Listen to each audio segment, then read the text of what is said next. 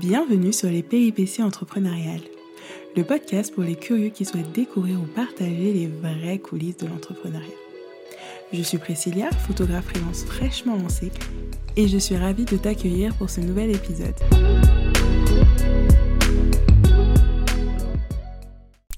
Salut Tout d'abord, j'ai envie de te souhaiter d'une vive voix une belle année 2021, surtout la santé, parce qu'on s'est bien rendu compte que c'était le plus important, de la réussite dans tes projets, de nombreux moments heureux entourés de tes proches et de ta famille.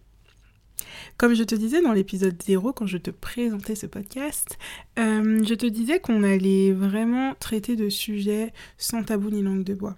Donc, quel meilleur premier sujet que l'argent? Pour ce premier épisode, j'ai vraiment eu envie de rentrer tout de suite, tout de suite dans le vif du sujet en te parlant de l'argent.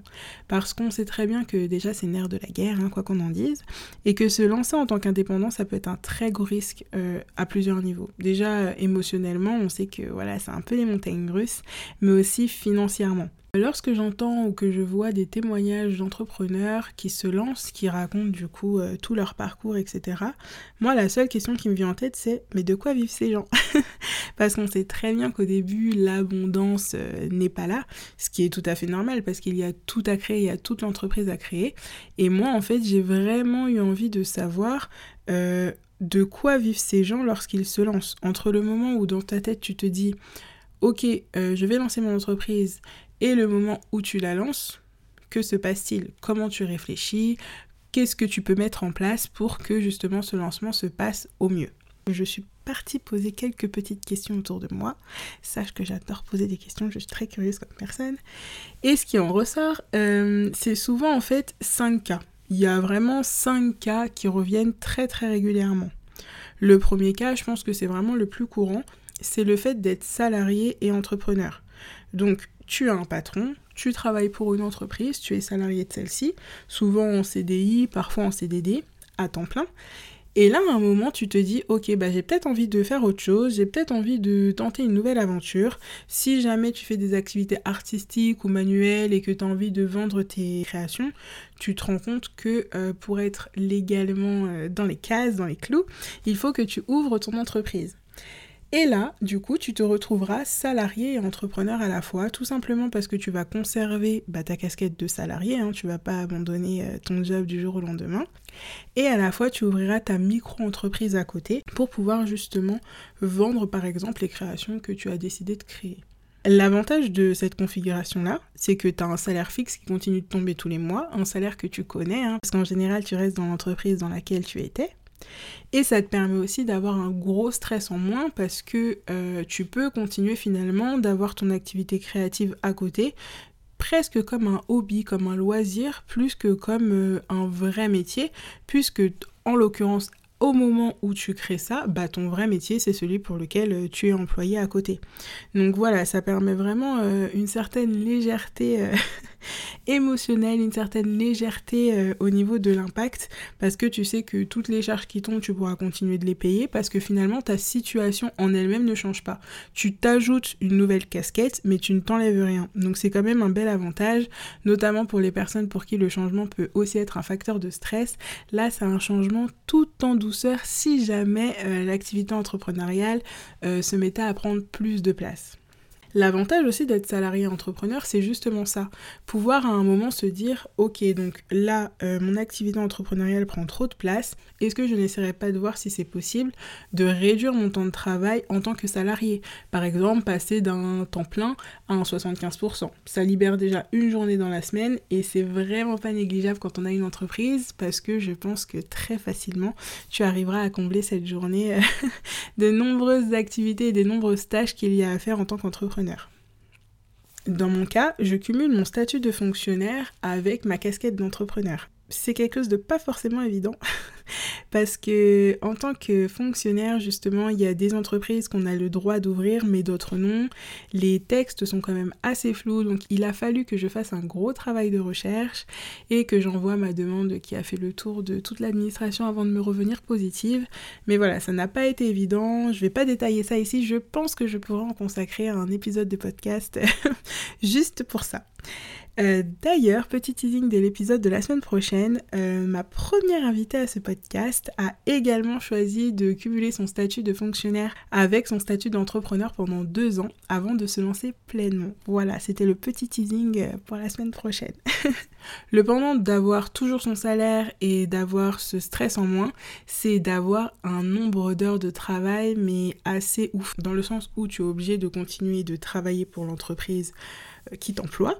Donc si c'est à temps plein 35 heures ou 39 heures, peu importe. Mais du coup, sur tout ton temps libre, eh ben, tu vas développer ta propre activité. Donc ça va être les soirs et les week-ends et parfois la pause déjeuner. Donc tu te retrouves avec des journées à rallonge dans lesquelles tu auras à la fois géré ta casquette de salarié et à la fois géré ta casquette d'entrepreneur. Et ce n'est vraiment, vraiment pas de tout repos. Ça demande de tenir un rythme assez conséquent donc tout le monde ne peut pas forcément non plus tenir ce rythme-là. Je pense notamment euh, si on a des problèmes de santé par exemple, ou si, je sais pas, on a des enfants en bas âge, ou si tout plein d'autres choses, ce n'est pas forcément le plus évident à gérer, ou en tout cas le plus simple. Mais ça se fait parce qu'il y en a beaucoup qui le font. Donc si jamais tu es salarié et que tu as envie de lancer ton entreprise, dis-toi que c'est quelque chose qui est possible. Ensuite, le deuxième cas qu'on peut rencontrer, c'est le fait d'être étudiant et entrepreneur déjà, lorsqu'on est étudiant, c'est vraiment pas rare d'avoir un job étudiant, tout simplement pour pouvoir se dégager un petit salaire ou peut-être même pour vivre dessus euh, lorsqu'on n'a pas le choix. Donc là, on peut aussi se demander pourquoi ne pas créer son auto-entreprise plutôt que de se faire embaucher en CDD, en CDI ou en contrat étudiant. Après, ça à chacun de voir euh, midi à sa porte, comme on dit. Il y a des avantages et des inconvénients dans les deux, mais c'est quelque chose qui est possible. Et justement, dans des filières comme la communication ou comme l'informatique, je trouve vraiment que ça s'y prête assez bien. Et d'ailleurs, il y a pas mal d'étudiants qui sont entrepreneurs euh, en même temps que leurs études dans ces branches-là.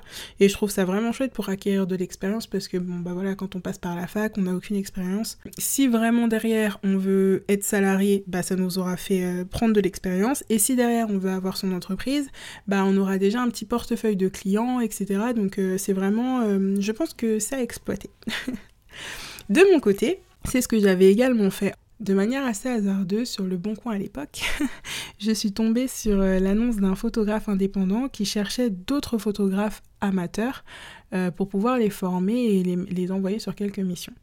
Donc euh, le deal, c'était que lui formait, ces photographes-là, envoyait ces photographes-là sur euh, quelques missions en prenant un pourcentage au passage. Et en contrepartie, le photographe amateur, lui, devait être en auto-entreprise, mais surtout, il recevait toute la formation et pouvait utiliser le matériel de ce photographe. Le photographe indépendant, il a posté ça tout simplement parce que c'était impossible pour lui d'embaucher quelqu'un, donc que ce soit en CDD, en CDI, ou même avoir un apprenti ou un stagiaire. Et donc ça paraissait un bon deal. Donc moi je me suis dit bah pourquoi pas? J'ai répondu à l'annonce, je l'ai rencontré, le feeling était plus ou moins bien passé. Donc je me suis dit allez je me lance. Et c'est comme ça que je me suis retrouvée en étant euh, à la tête de mon auto-entreprise et en dernière année de master de droit. Euh, de mon côté, franchement, j'avais pas tellement de risques parce que à l'époque, en fait, l'auto-entreprise, bon, comme maintenant, ça se faisait en deux clics, mais c'est surtout qu'il n'y avait pas la CFE, la cotisation foncière des entreprises, là, c'est qu'on reçoit gentiment aux alentours de Noël. Après, c'est déjà fait fonctionner les impôts locaux, tout ça, tout ça. Et en fait, euh, voilà, il n'y avait pas de CFE et l'ACRE, l'aide qui est donnée à certains entrepreneurs, était beaucoup plus avantageuse en fait. Elle durait trois ans et enfin les charges étaient vraiment minimes. Donc moi de mon côté, en ouvrant mon, en ouvrant auto-entreprise, je prenais vraiment zéro risque. Parce que si je gagnais des sous, je déclarais et j'avais des charges vraiment toutes petites. Et si je gagnais pas de sous, bah, je ne déclarais rien et voilà, je perdais pas de sous. Donc euh, je me suis dit, allez, deal, et je me suis lancée. Et franchement, ça a été une... Euh, alors l'expérience s'est très mal finie, mais par contre, je ne regrette pas du tout d'avoir eu cette expérience-là parce que ça m'a déjà permis de mettre un pied dans l'entrepreneuriat, de voir un peu comment ça se passe, comment démarcher les clients, les sommes aussi, euh, comment chiffrer un mariage, comment chiffrer une prestation euh, pour de la photo. Parce que moi, de mon côté, quand j'ai commencé avec lui, j'avais déjà fait beaucoup de photos de soirée, de la photo événementielle comme des défilés de mode, etc.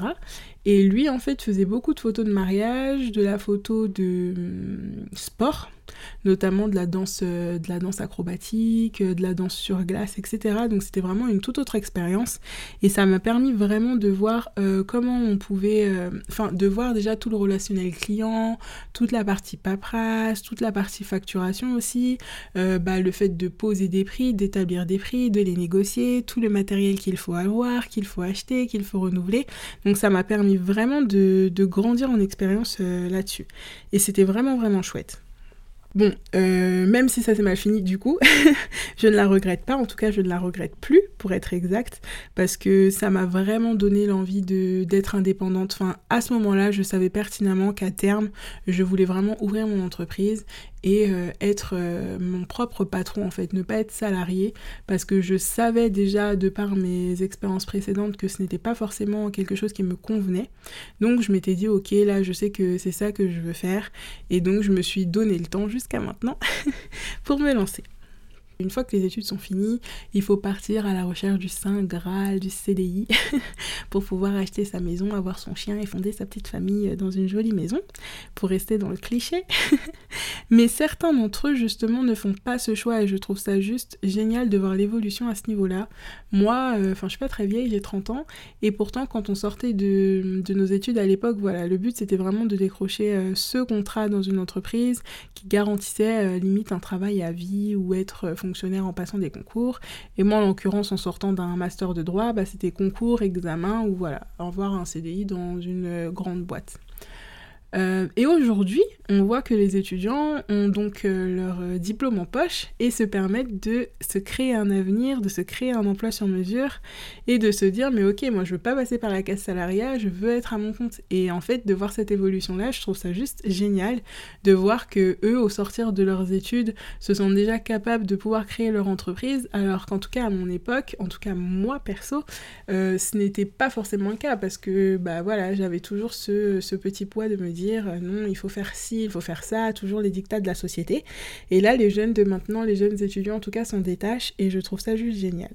Bref, tout ça pour dire qu'il y a aussi des étudiants qui vont créer leur entreprise tout de suite au sortir des études et donc ils n'auront juste jamais connu le salariat. ça paraît fou dit comme ça parce que j'ai l'impression que tout le monde a connu le salariat dans sa vie, mais non, cette génération-là, non. Et je trouve ça vraiment juste top. Ensuite, le troisième cas, c'est le cas du chômage ou de la rupture conventionnelle. Donc en fait, euh, tout simplement, tu travailles, ton contrat se termine, ou tu commences un nouveau travail, ça se passe pas forcément bien, on rompt ta période d'essai, et là tu te retrouves au chômage. Donc c'est pareil, c'est aussi une période où tu vas te dire ok est-ce que je veux trouver un job encore salarié mais dans une autre branche? Ou est-ce que je veux me former? Ou est-ce que au contraire je veux me tourner vers toute autre chose, écrire un métier sur mesure ou ouvrir euh, mon entreprise. Et là, dans ce cas, eh ben, le chômage, c'est quand même euh, le truc assez top. Parce que déjà, tu as du temps, étant donné que tu ne dois pas aller travailler vu que tu es au chômage. Et en plus de ça, tu un petit salaire qui tombe tous les mois, hop, hop, hop, tranquillement. Donc c'est vraiment euh, le moment, je pense, opportun pour se lancer parce que bah comme je disais, tu as du temps donc pour créer, pour développer, pour tâter, pour euh, tout ça. Tu as aussi cette rémunération qui tombe tous les mois sur ton compte et qui te permet de vivre et de payer tes charges fixes qui elles ne s'arrêtent pas euh, dès que toi tu as décidé de faire autre chose ou que ton métier s'arrête là pour la rupture conventionnelle, donc à la différence du chômage, c'est qu'elle peut être demandée par le salarié et en fait, c'est tout simplement un commun accord entre l'employeur et le salarié pour que le salarié quitte l'entreprise. Il s'agit de partir en fait avec une somme d'argent et derrière, ça ouvre droit quand même au chômage. Donc euh, c'est quand même hyper avantageux de pouvoir avoir ça et ça permet vraiment une certaine souplesse et d'appréhender la période avec plus de légèreté parce que là on sait déjà que tu pars avec un chèque dans le meilleur des cas. Après si t'as un tout petit chèque, bon c'est pas très grave parce que derrière tu sais que ça va t'ouvrir droit au chômage. Alors que si t'es dans un emploi qui ne te plaît plus et que tu démissionnes, tu sais que tu auras une carence de quelques mois avant de pouvoir prétendre au chômage. Donc voilà, c'est aussi euh, une possibilité, le chômage donc, ou la rupture conventionnelle. Ensuite, il y a aussi le fait de faire des économies.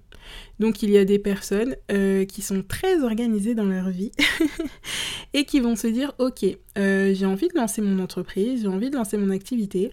Aujourd'hui je suis salarié et je vais me mettre une date butoir. C'est-à-dire que euh, aujourd'hui par exemple, lorsque tu écoutes l'épisode, nous sommes le 5 janvier, tu te dis ok, le 5 janvier 2022, ce sera mon dernier jour en entreprise.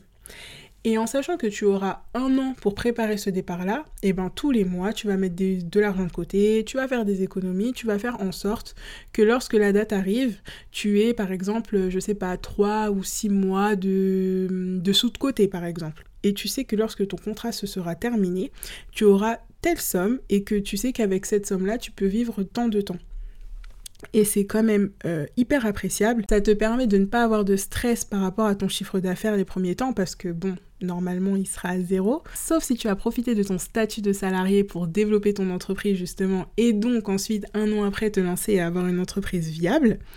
Mais en tout cas, si ce n'est pas le cas et que ton chiffre d'affaires reste à zéro les premiers temps, tu sais que tu auras de quoi payer tes charges euh, qui vont tomber, comme euh, ton loyer, ton alimentation, etc., sans te mettre euh, dans une panade financière. Et c'est vraiment le plus important. Et l'autre point positif, c'est également le fait de te sentir libre, de te laisser le temps en fait, de te laisser le temps de monter ton projet, de te laisser le temps de tester des choses sans avoir cette pression de la réussite. Parce que justement, grâce à ton organisation, tu auras pu prévoir tout ça. Je m'explique. Parfois, il y a des gens qui lancent euh, une activité. Par exemple, je sais pas, moi, tu es dans l'informatique, tu dis, OK, je vais me lancer dans le développement web. Peut-être que pendant un an, tu l'as fait en même temps que ton salariat et t'as bien aimé mais que euh, le premier mois, tu vas te rendre compte qu'au final, faire du développement web, bah, c'est quelque chose qui te passionne moins, aussi peut-être parce que tu l'auras déjà fait auparavant, ou que, je sais pas, euh, tu te rends compte que les tâches sont trop rébarbatives, ou peu importe, tu as tes raisons, et tu te dis, bah ok, finalement, je veux changer complètement d'activité, je veux être euh, community manager, par exemple. Je dis vraiment n'importe quoi. Hein. S'il y a des gens de l'informatique ou de la communication qui passent par là, vraiment ne m'en voulez pas. et ben, le fait d'avoir des économies, ça te permet aussi d'avoir cette flexibilité de te dire, c'est ok, je peux passer à autre chose euh, sans pression. Et c'est vraiment le gros gros avantage. Et le dernier, pour les plus courageux, c'est ceux qui font le saut, le grand saut sans filet. Donc les plus courageux, ils poseront leur démission comme dans les films, ils donneront la lettre à leur patron disant je démissionne, je m'en vais, salut, ciao, sans préavis, sans rien. et euh, ils se lanceront voilà dans leur activité dans ce qu'ils veulent. Bon, perso, je n'ai pas encore rencontré ce type de personne. Si tu te reconnais dans cette description, n'hésite pas à m'écrire, je serais ravie que tu partages avec nous tes péripéties entrepreneuriales. Pour le saut sans filet, j'ai aussi eu le cas des mamans. Bon, désolé, je dis les mamans parce que j'ai pas de cas de papa autour de moi, mais des mamans qui avaient pris quelques années pour s'occuper de leur enfant et pendant ce temps, soit elles ont renoué avec une passion qu'elles avaient avant, soit elles se sont découvert une nouvelle passion, ou soit tout simplement elles se sont formées ou ont découvert autre chose et ont eu l'envie de se lancer en tant qu'entrepreneur. Et du coup, c'est vraiment une période propice parce que souvent, quand l'enfant, par exemple, commence à aller à l'école ou quoi, ça dégage vraiment du temps. Et donc, elles utilisent ce temps-là pour pouvoir euh, avancer leur projet tout doux, tout doux, et hop, elles se lancent. De base, on sait que financièrement, quand on est mère au foyer, enfin, le congé parental en France, euh, on sait que c'est pas hyper bien rémunéré quand même. Donc, du coup, l'avantage de l'entreprise, c'est que c'est que du positif. Si ça fonctionne pas, ben, elles restent dans la situation dans laquelle elles sont. Et si ça fonctionne, et eh ben, au contraire, elles ont une nouvelle activité et voilà, c'est une nouvelle vie qui démarre plutôt que de retrouver euh, un job salarié ou tout autre job euh, qu'elles avaient avant, par exemple. Faire le grand saut, on se rend aussi compte que c'est plus possible dans certaines situations que d'autres. Par exemple, si on est en couple, euh, on sait qu'il y aura le salaire de l'autre personne, potentiellement pendant quelques temps, on peut compter dessus. Si on est chez ses parents, bon, bah, on est chez papa-maman, on n'a pas de loyer, on n'a pas de charge, c'est aussi quand même euh, assez simple de faire le saut sans filet.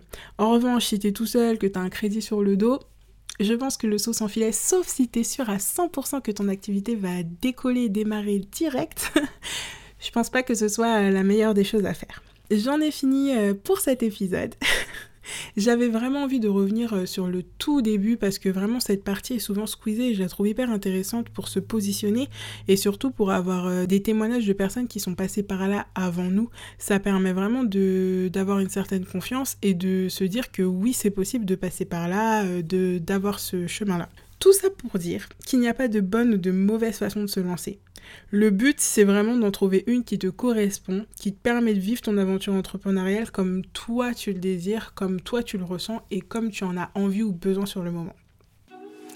Et voilà, c'est la fin. N'hésite pas à venir échanger avec moi sur ce sujet, j'adore pavoter. si ta plateforme d'écoute te le permet, tu peux me laisser un commentaire ou des petites étoiles, ça m'encouragera et surtout ça permettra au podcast de se faire connaître. Je te dis à la semaine prochaine pour un nouvel épisode. Bye